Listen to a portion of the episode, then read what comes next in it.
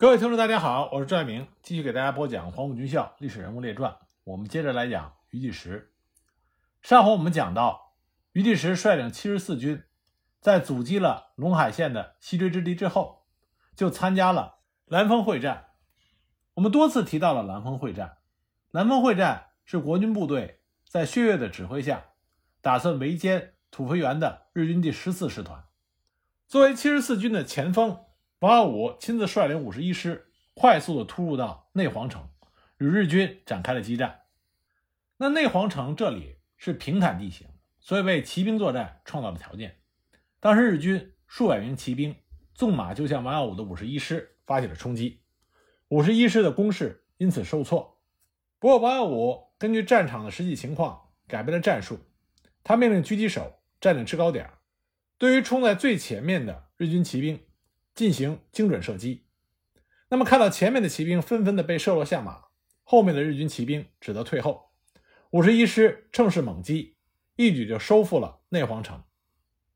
紧接着，五十一师幺五幺旅在旅长周之道的率领下，对毛固寨发起了攻击。毛固寨的围墙非常的坚固，没有重武器，根本奈何他不得。而南京保卫战虽然使得七十四军失去了所有的重武器。但是在整训期间，五十一师又重新配备了中型的迫击炮。攻击之前，周知道先下令用迫击炮对准寨子猛轰，等轰开缺口之后，再派突击队利用夜色猛冲进去。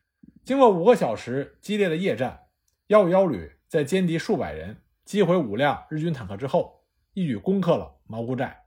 与此同时呢，五十八师正在和友军一起进攻罗王车站。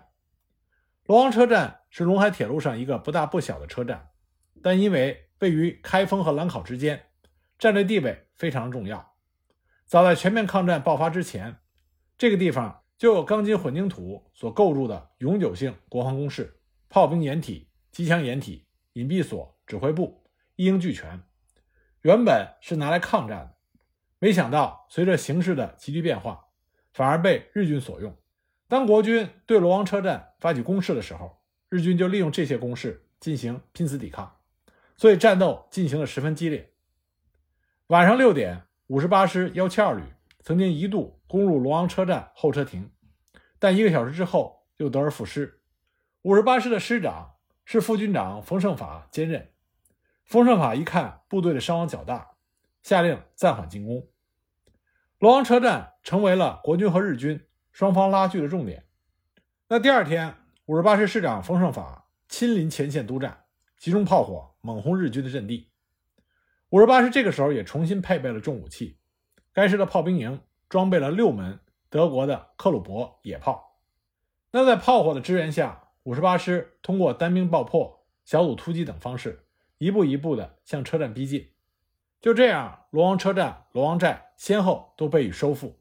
值得一提的是。当时在攻克罗王车站的时候，国军还缴获了一柄土肥原贤二自配的指挥刀，这说明土肥原当时就在罗王车站。很可惜，国军没有能够抓住他。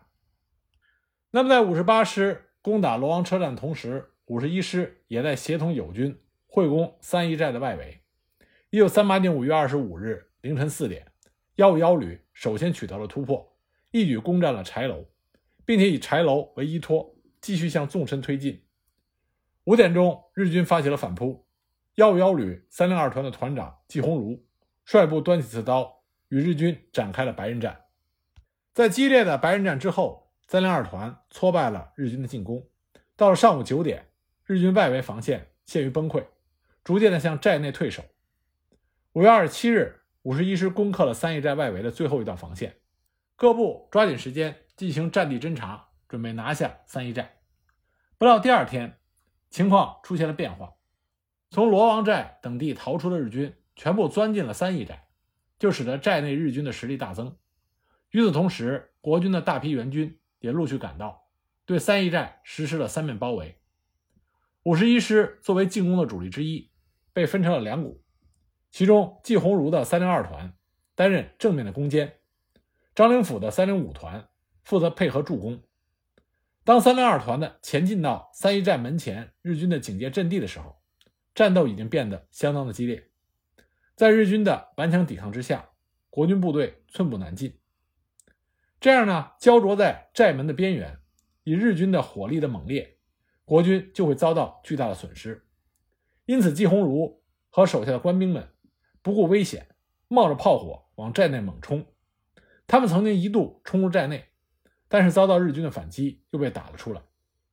两个团整理队伍之后，再度发起猛攻。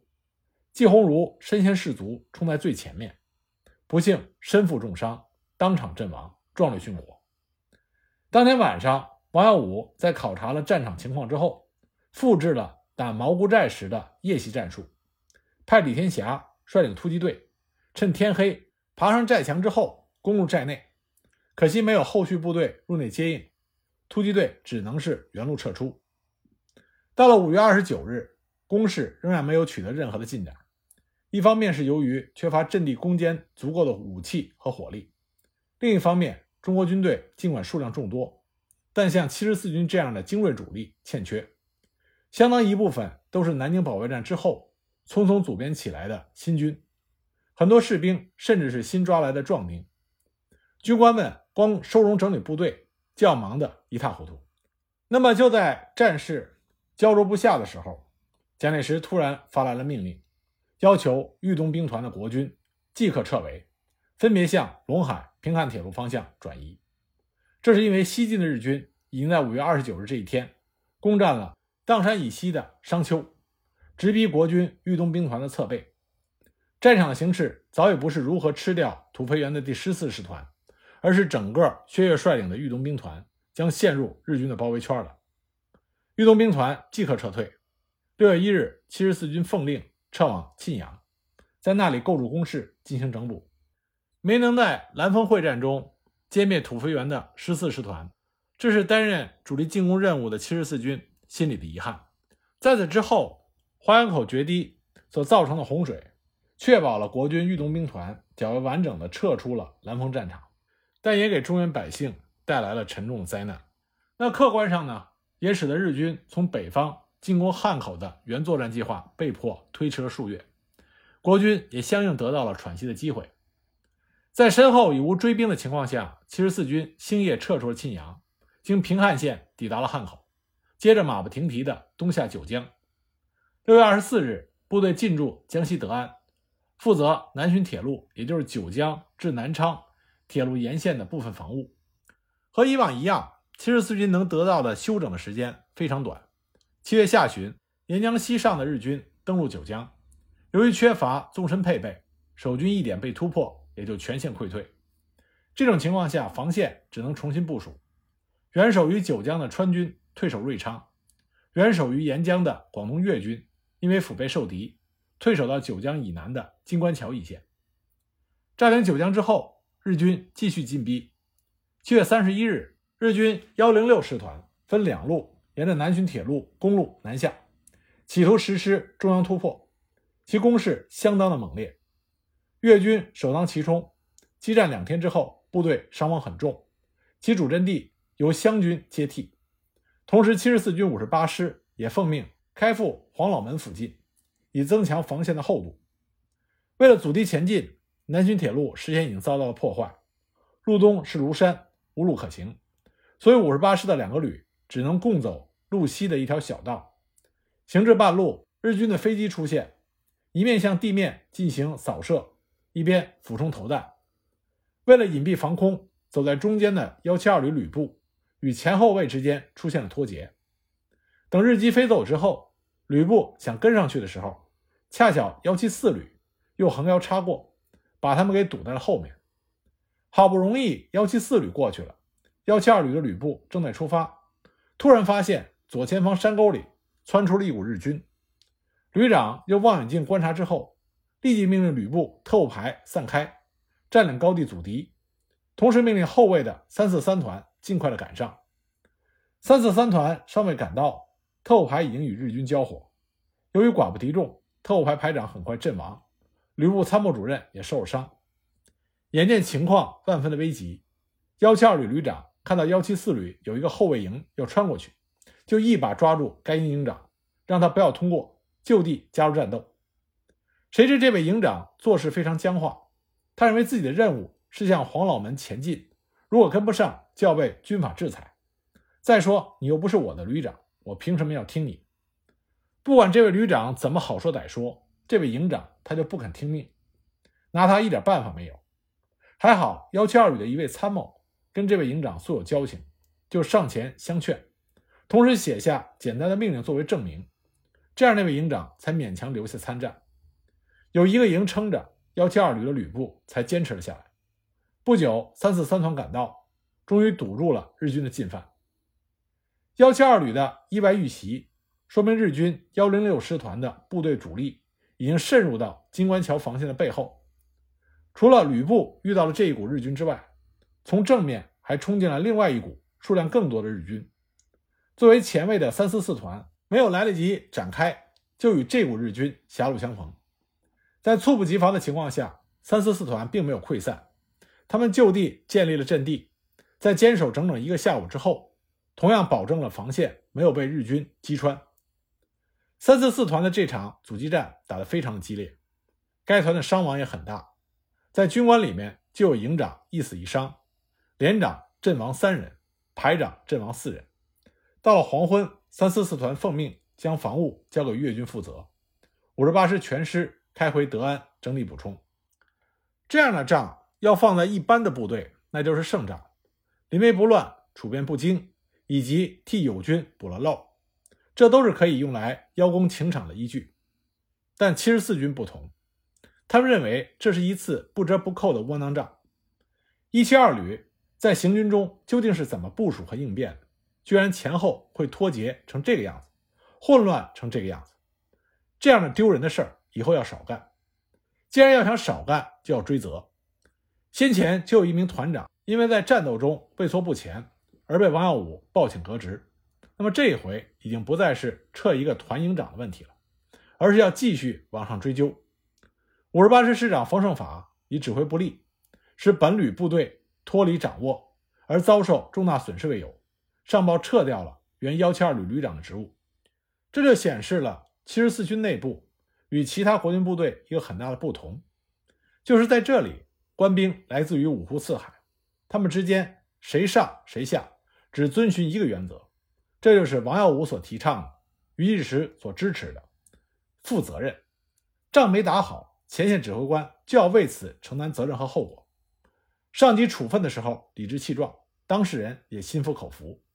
正是有这种一视同仁的负责任的态度，才使得七十四军在一次次激烈的作战中声名鹊起，成为国军王牌中的主力。那么，在南浔线作战之后。余第时和他的七十四军就迎来了让七十四军一战成名的万家岭战役。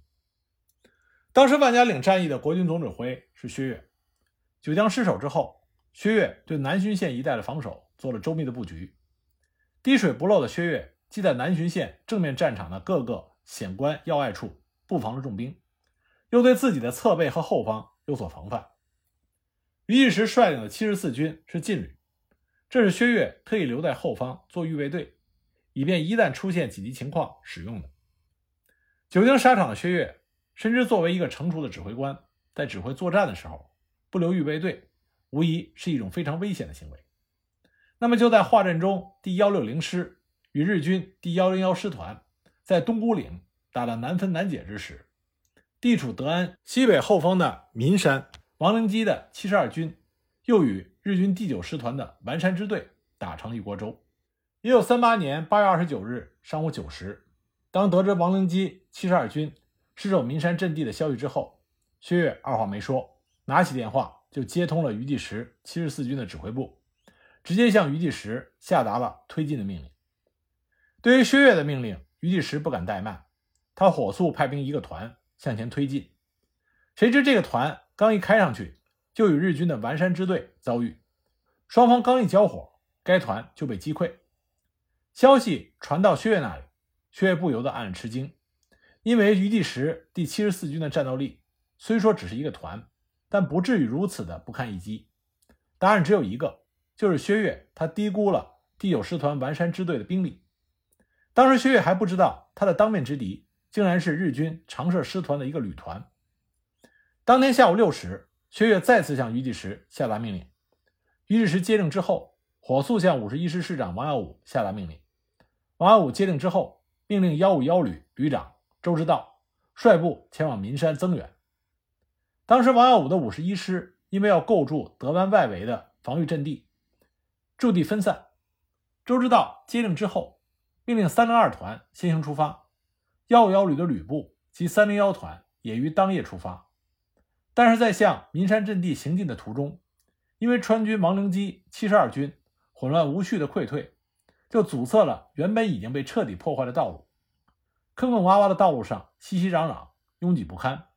这就导致了周之道的幺五幺旅行动十分缓慢，而日军的完山支队在占领了岷山的制高点之后，立即在山上构筑了防御工事。三零二团立即艰难，于八月三十日早上七点左右，通过小杨铺抵达了岷山脚下。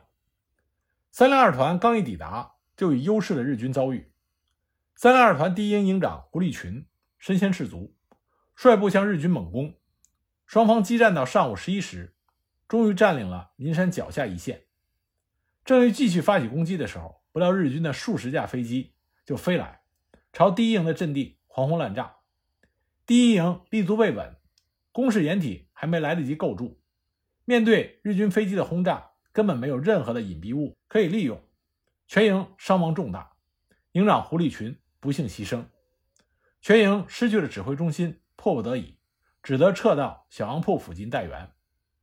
薛岳听到周日道幺五幺旅到达岷山阵地之后，仍是支持不住往后退，就大发雷霆。他抓起电话，冲着于继时恶狠狠地骂道：“于林长，你部屡屡增援不利，是何道理？你给我听着，你部若是再往后退，金官桥的第九集团军撤不下来，我就军法从事，我就要杀了你。我杀了你，委员长再来杀我。”薛岳的话字字句句都给予了于第时巨大的冲击。此时此刻，于第时他满腹的委屈。说实在的，换了别人，于第时早就发作了。但是薛岳的脾气他是知道的，他再骄横也不敢在薛岳的面前逞威。面对着薛岳的雷霆之怒，于第时这个时候满腹的委屈无处诉说。从岷山失守的那一刻起，他对薛岳的命令从来没有打过半点折扣。